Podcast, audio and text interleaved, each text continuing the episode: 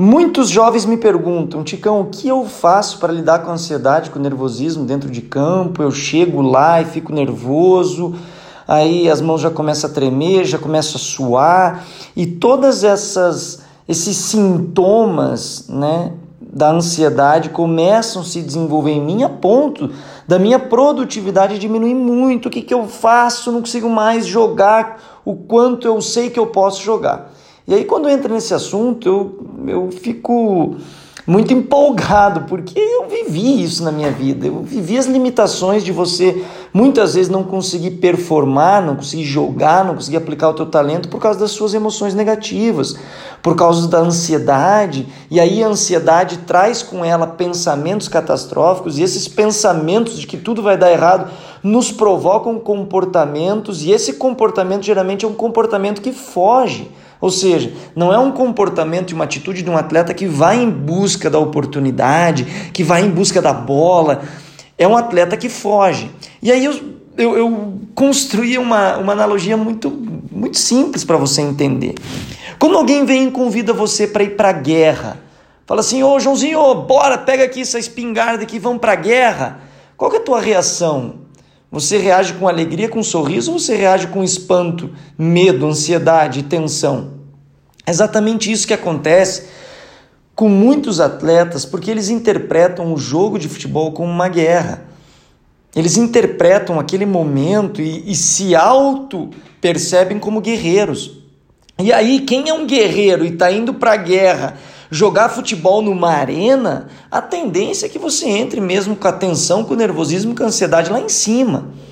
E essa construção de guerra não é uma construção do atleta, é uma construção da imprensa.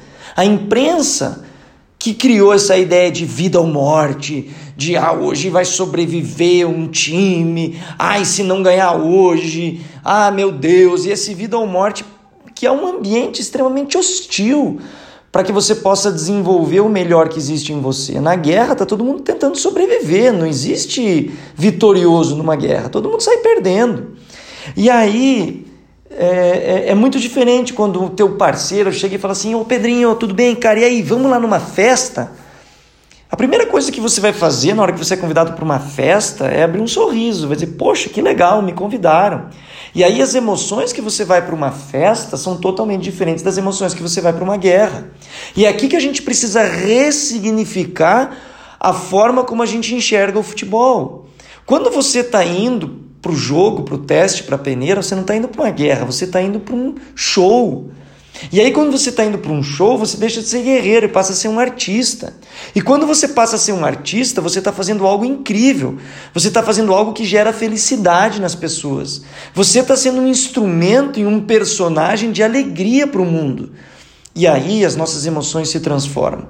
E aqui fica o grande desafio para você que está jogando futebol, para você que sonha com futebol, para você que, que está em meio a esse mundo tão extraordinário do esporte. O jogo, o teste, a peneira, seja lá o que for, nunca pode ser uma guerra, nunca pode ser algo que remeta você a uma sensação de guerreiro. Muito pelo contrário, você tem que estar com o pensamento de diversão, alegria, bem-estar, felicidade, que são essas emoções que provocam em nós um comportamento, uma atitude, uma leveza nos gestos. Vou te dar um exemplo. Um pintor de um quadro, por exemplo, se você colocar um revólver na cabeça dele e pedir para ele pintar, poxa, ele vai pintar o quadro tenso e, e os traços desse quadro não vão sair é, com a leveza e não vão sair com, com a assinatura do artista. Vai sair uma coisa engessada. E a mesma coisa que você vai fazer dentro de campo.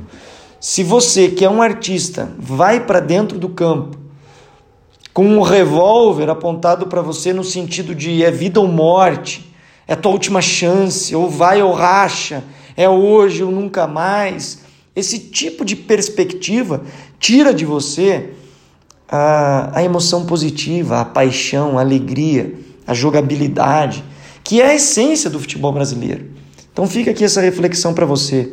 Quando você vai para o jogo, você vai para o jogo conectado com o quê? Com a sensação de que você está indo para uma festa, para um show, ou com a percepção de que você está indo para uma guerra, para uma batalha. De acordo com essa escolha que você fizer, você vai ter as emoções que você escolher. É isso, meu craque, mais um podcast 1%.